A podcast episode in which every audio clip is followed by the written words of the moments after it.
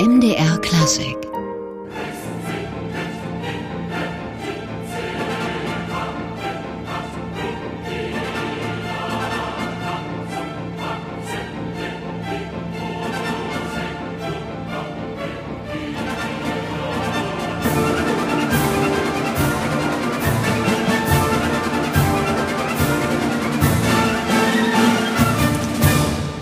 MDR Rundfunkchor und MDR Sinfonieorchester mit dem Fortuna Palango Vulnera aus den Carmina Burana von Karl Orff.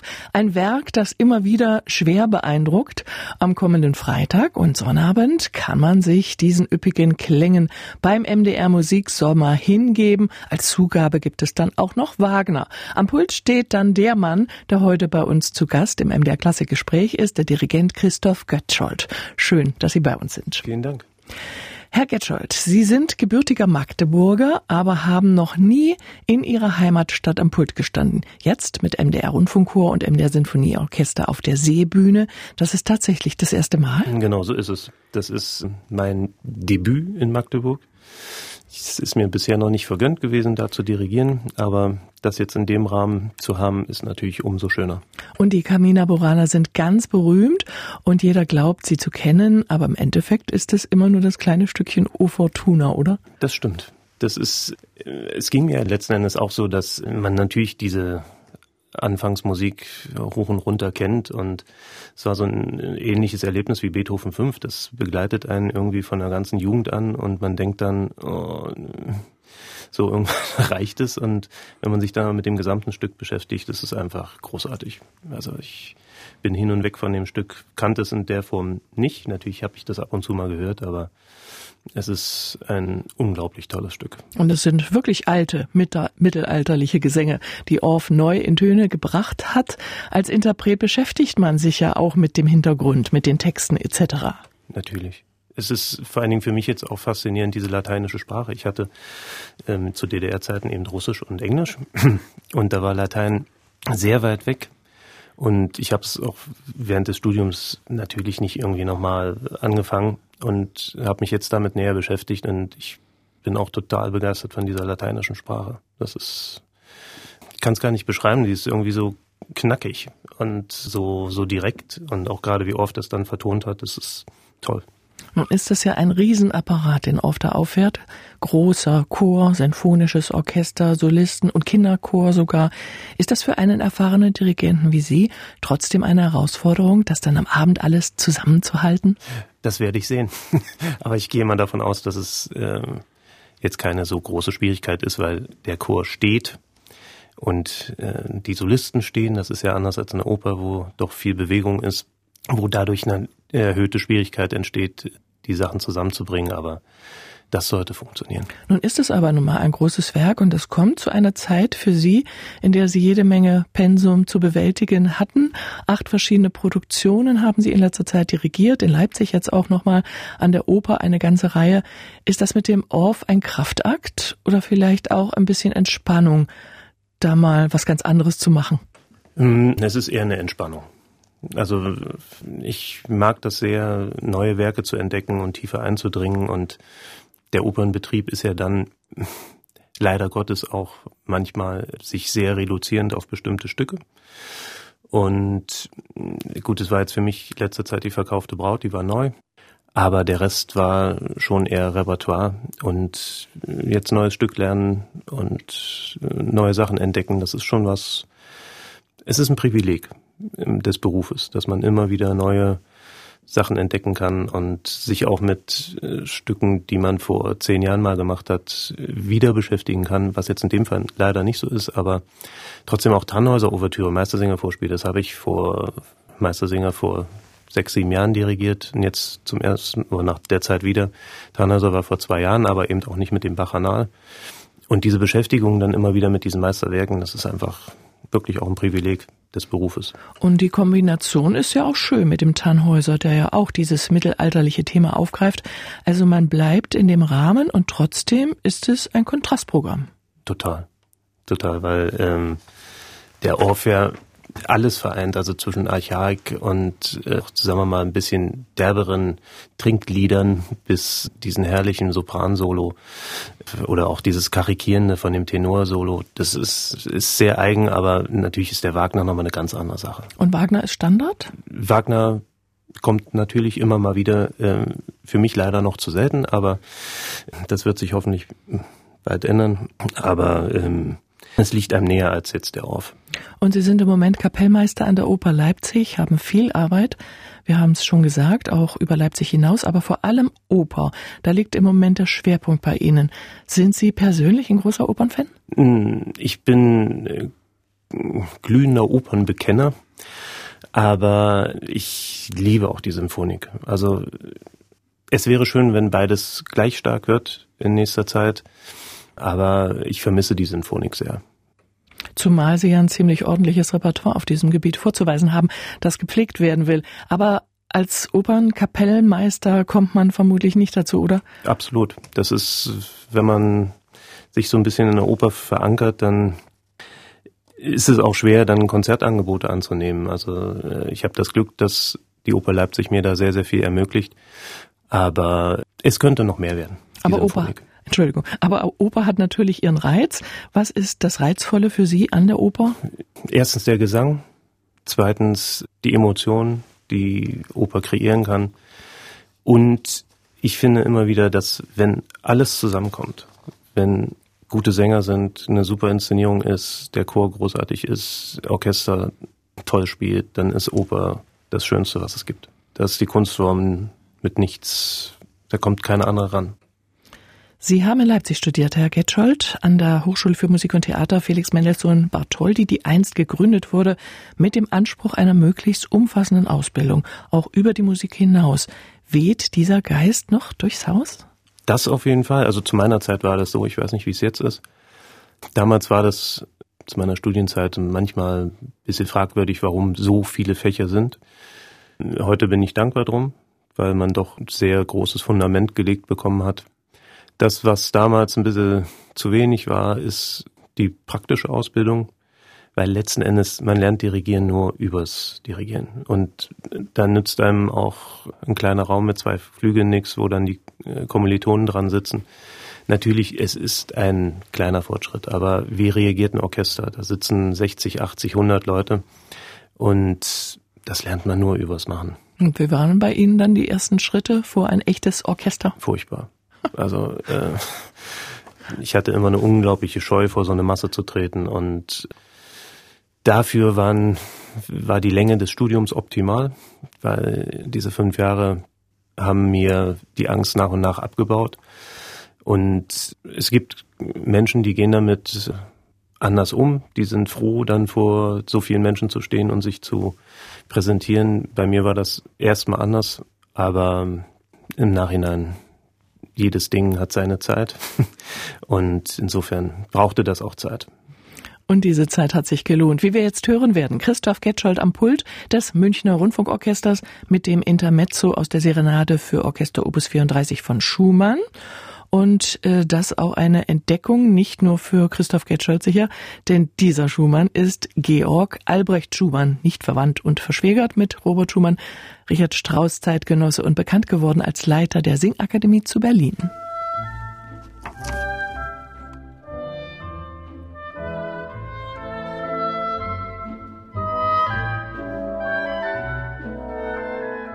Ein etwas abseitiges Repertoire, aber sehr geliebt von Christoph Getschold, heute zu Gast im MDR Klassikgespräch, hier mit Musik von Georg Albrecht Schumann am Pult des Münchner Rundfunkorchesters und am Freitag zu erleben beim MDR Musiksommer auf der Seebühne in Magdeburg und am Sonnabend dann im Kongresszentrum in Suhl mit der Camina Burana von Karl Orff und der Ouvertüre und dem Bachanal aus dem Tannhäuser.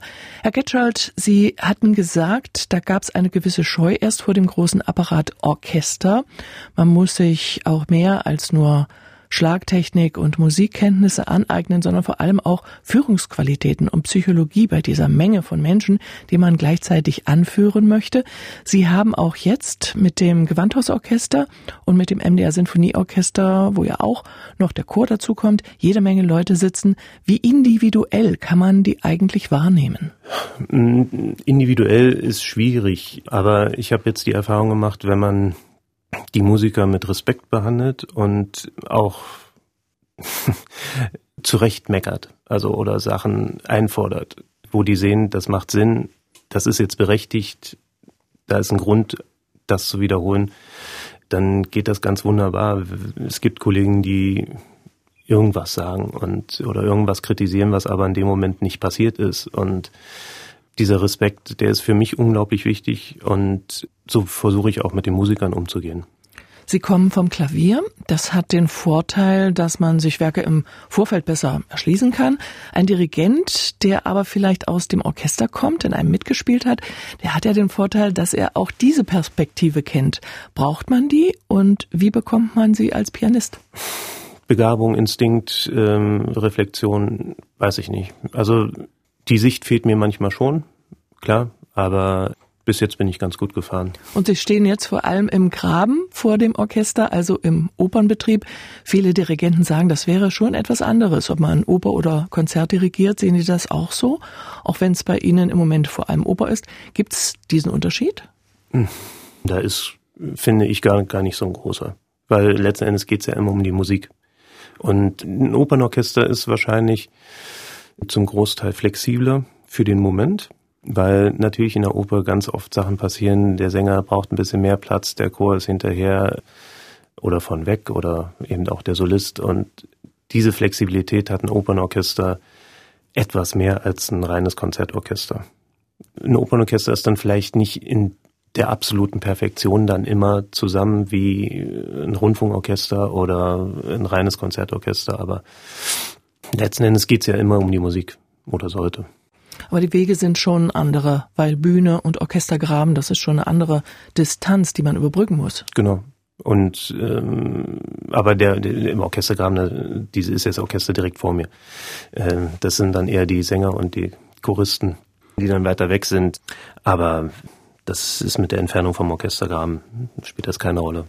War eigentlich Musik bei Ihnen von Anfang an das Ziel oder gab es auch andere Ideen für die Zukunft damals? Hm, seitdem ich zehn war, wollte ich Dirigent werden und hatte ein Wagner-Erlebnis, Rienzi-Ouvertüre in Magdeburg. Und danach stand eigentlich meine Entscheidung fest. Aber es hat sehr lange der Fußball konkurriert. Also ich habe früher als Kind wahnsinnig viel Fußball gespielt und war eine große Leidenschaft, aber dann hat die Musik gesiegt. Und Fußball dann heute eher am Fernseher? Absolut. Oder im Stadion. Also ich gehe auch gern zum RB. Dann am rot-weißen Schal zu erkennen, Christoph Getschold.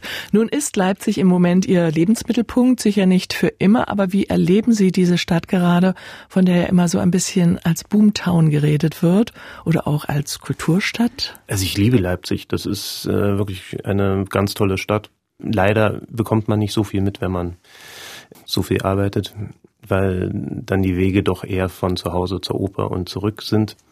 Aber ähm, wir haben jetzt in letzter Zeit Kosbuner See sehr für uns entdeckt. Aber auch die Innenstadt, das ist einfach sehr kompakt und einfach schön. Und das Opernhaus hat ja auch was für sich. Das ist eine der größten Bühnen Deutschlands, wenn nicht sogar Europas, was die reinen Ausmaße angeht. Da sind wir wieder bei den Distanzen. Ist es gut zu bewältigen oder doch eher eine Herausforderung? Das ist im Grunde ist es gut bewältigbar.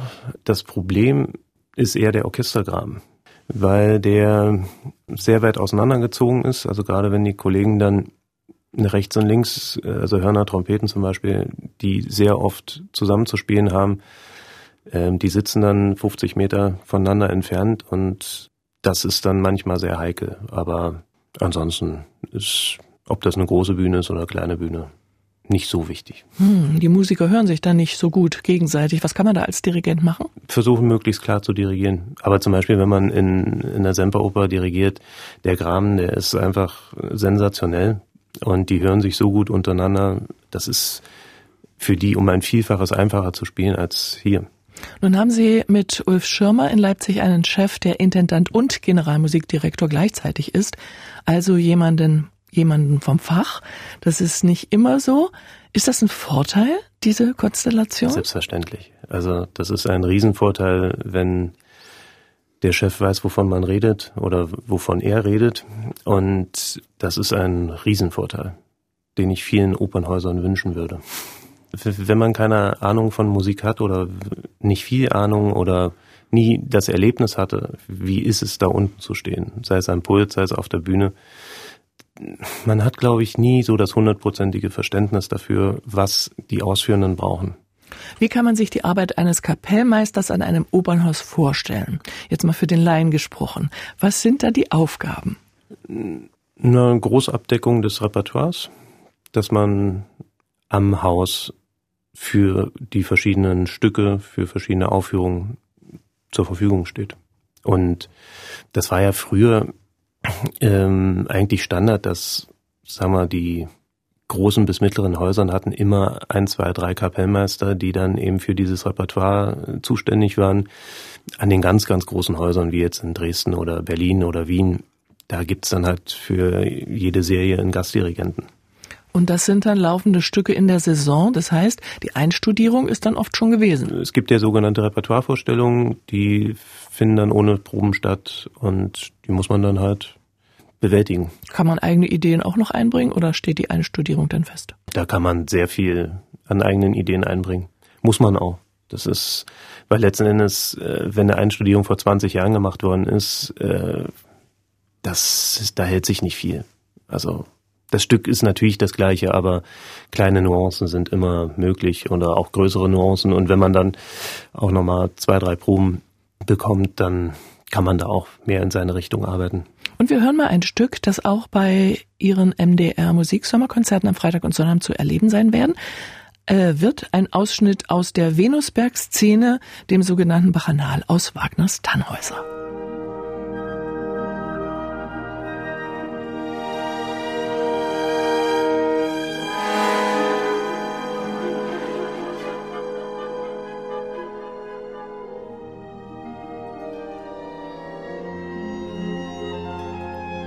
Ein Stückchen aus der Venusberg-Szene aus dem Tannhäuser, hier mit der Dresdner Philharmonie und Chor unter Marek Janowski, am kommenden Freitag auf der Seebühne Magdeburg zu erleben und am Sonnabend im Kongresszentrum Suhl, jeweils im Rahmen des MDR Musiksommers mit Rundfunkchor, Kinderchor und Sinfonieorchester des Mitteldeutschen Rundfunks unter der Leitung von Christoph Getscholdt. Und Christoph Getscholdt ist heute im MDR Klassikgespräch.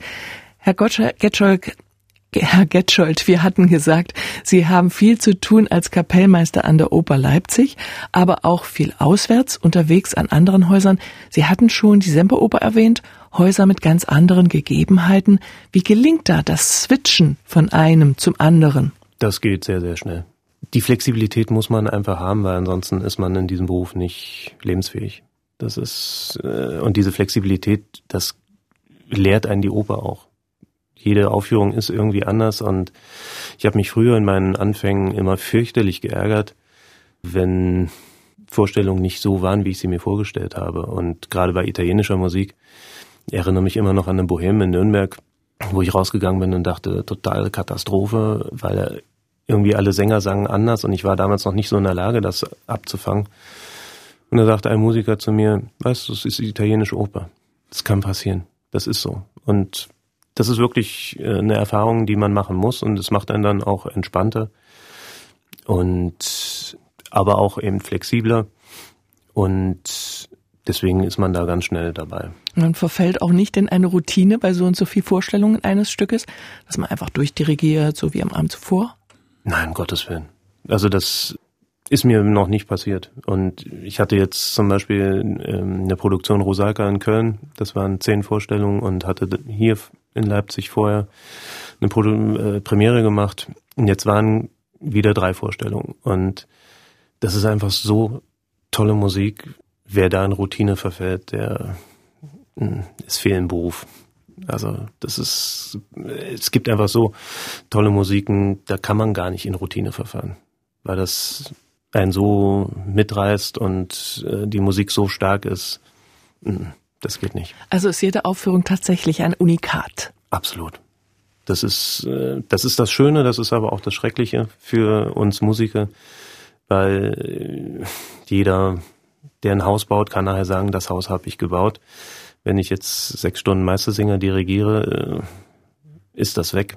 Aber es ist manchmal vielleicht so ein hoher Emotionsgehalt da, dass man sich immer wieder dran erinnert und das ist dann letzten Endes auch was sehr Schönes. Und wollte ich gerade sagen, es gibt Aufführungen, da reden die Leute heute noch davon.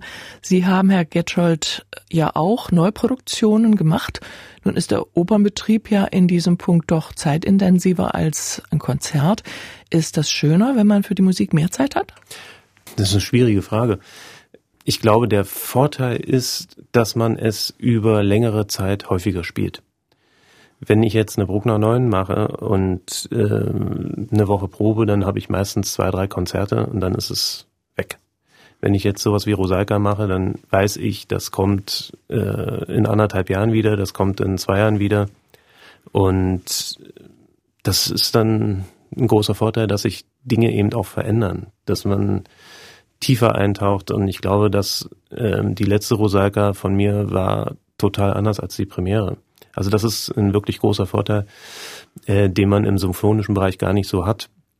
Es sei denn, man ist jetzt irgendwie Chef von so einem Orchester wie äh, hier Gewandhaus oder MDR, wo man dann äh, jedes Jahr eine Bruckner 9 machen könnte.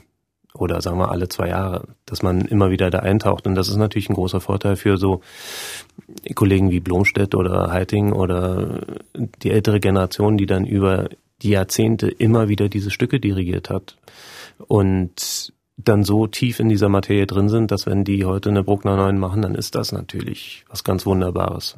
Wenn ich jetzt meine erste Bruckner 9 machen würde, wäre die wahrscheinlich äh, nicht mal im Dunstkreis von so einer Interpretation. Aber Sie haben ja eine Menge Repertoire liegen, das darauf wartet, mal mit einem Konzertorchester aufgeführt zu werden. Nun sind Sie total im Opernbetrieb eingespannt. Wie pflegt man sich denn so ein Repertoire, dass es nicht einrostet? Das äh, kann man nicht pflegen. Also in der Hinsicht, es sei denn, man hat jetzt nichts weiter zu tun, dann kann man immer wieder diese Stücke bearbeiten. Aber wenn man jetzt, so wie ich, ein Stück nach dem anderen dirigiert, dann bleiben die erstmal in der Schublade und wenn dann die Anfrage dafür kommt, dann holt man sie wieder raus und dann ist es eben erstaunlich, wie tief hat sich das im, in der Seele reingesetzt oder im, im Kleinhirn oder wo das auch immer landet. Und manches kommt dann sehr schnell wieder und es gibt bestimmt Stücke, wo ich wieder total neu lernen müsste. Auch neu gelernt haben Sie den Smetana. Der ist jetzt auch Teil des Repertoires. Leider dann erstmal nicht mehr auf dem Spielplan in Leipzig, die verkaufte Braut. Dafür gibt es eine neue Schwansee-Produktion und den Holländer werden Sie dirigieren. Hier ist aber erstmal ein bisschen Smetana.